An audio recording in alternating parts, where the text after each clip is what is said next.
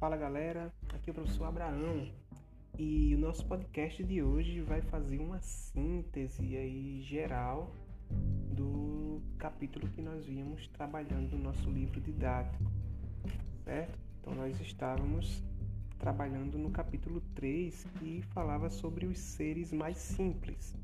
Estudamos sobre vírus, sobre o reino Monera e o que compõe o reino Monera. E aí esse podcast vai te ajudar a sintetizar o conteúdo que você viu durante todo esse capítulo 3. Ok? Então, se você pode me acompanhar, você vai achar esse conteúdo no, na página 54 e 55 do seu livro didático. Então já pega aí o seu livro, o seu caderno, um lápis, uma caneta, para você fazer suas anotações, suas observações é, e para que não fique nenhuma dúvida. Ao longo desse podcast eu vou falar para você alguns conceitos que você já ouviu, você já conhece, porque é tudo que a gente já conversou ao longo do capítulo.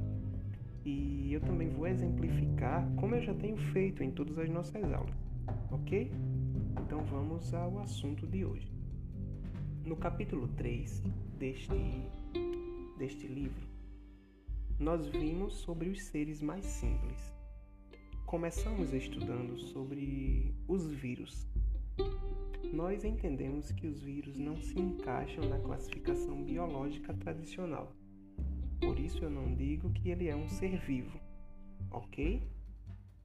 É, a constituição básica de um vírus é composta por três coisas é, bem básicas: material genético, que pode ser DNA ou RNA, cápsula proteica e envelope lipídico. Em alguns vírus, tá? Não são em todos. Os vírus também possuem algumas características importantes.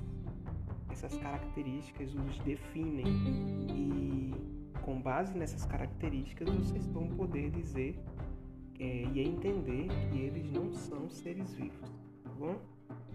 Primeiro, todo vírus é um parasita intracelular.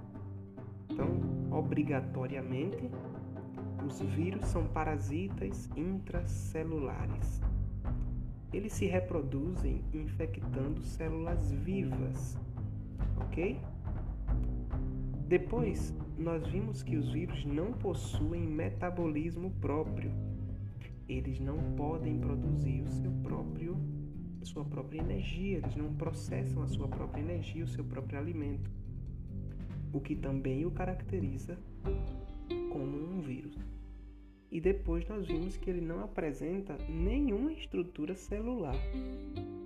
Então, é, nós não podemos classificá-lo como um ser vivo, por causa dessas três características.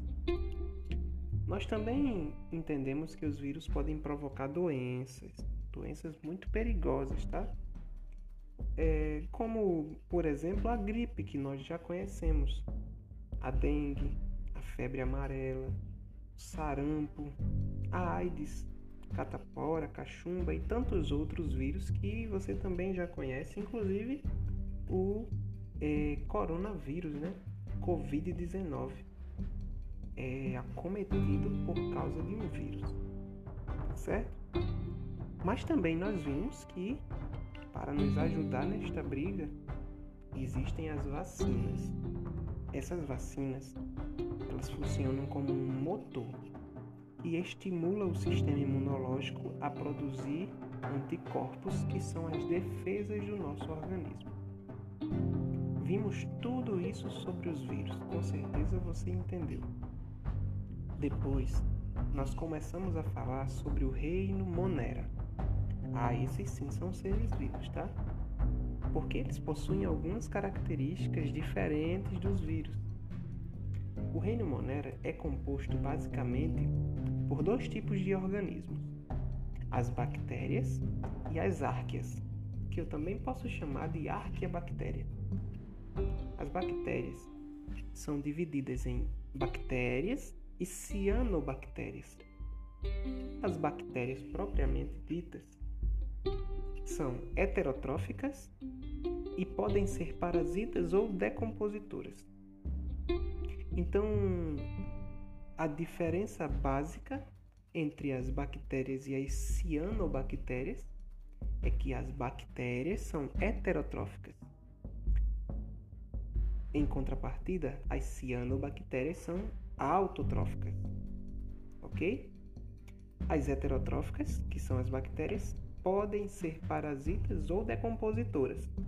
Parasita quando ele se aproveita de uma célula viva ou decompositora quando ela se aproveita de uma célula morta ou de um organismo morto.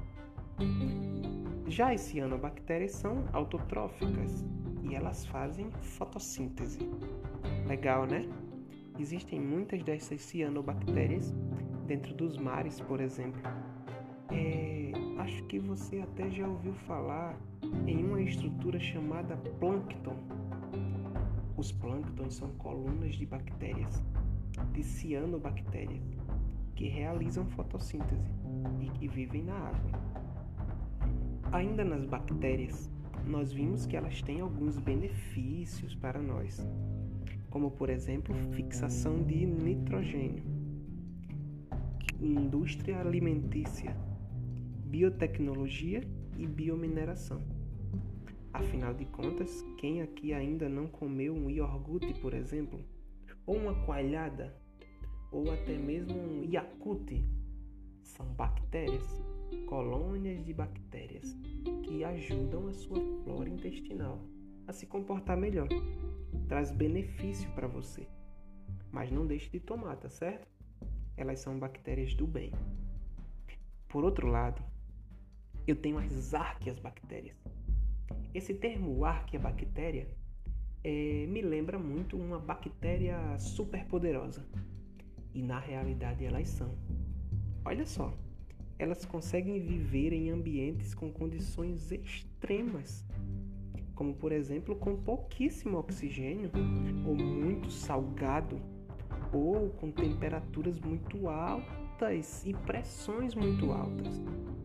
Gente, existem bactérias que conseguem sobreviver dentro de vulcões extremamente quentes, temperaturas extremamente altas. E para mim elas são super-heróis. A essas eu chamo de arqueas bactérias. Felizmente, nós não temos muitas delas por aqui por perto de nós não. Se tivéssemos, elas seriam um problema grande. Galera, esse foi, o nosso, esse foi o nosso podcast sobre o capítulo 3 que falava sobre os seres mais simples. Entendemos tudo sobre os vírus, não foi? A gente entendeu também muita coisa sobre o reino Monera, que é o reino das bactérias e das bactérias superpoderosas, que eu chamo de arqueobactéria. Se você tiver, tiver alguma dúvida, se você desenvolveu alguma pergunta durante esse podcast, faça sua anotação, por favor, e fale comigo lá pela classe 1, tá certo? que a gente vai conversar por lá e tirar sua dúvida. Fique ligado para as nossas próximas aulas, que serão por meio de vídeo, podcasts ou ao vivo por videoconferências. No nosso próximo capítulo, capítulo 4, nós vamos falar sobre os reinos protistas e sobre os fungos. Eu aguardo você lá, tá bom? Ah, mas antes de passar para esse novo capítulo, queria convidar você a fazer outra coisa. Inclusive, é até um exercício. No seu capítulo 3 ainda, na página 51 até a página 53, nós temos nove questões que você vai precisar responder. Essas questões são basicamente tudo que a gente já viu durante todo o capítulo 3.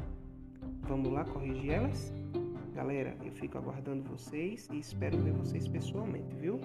Abraço do professor de ciências.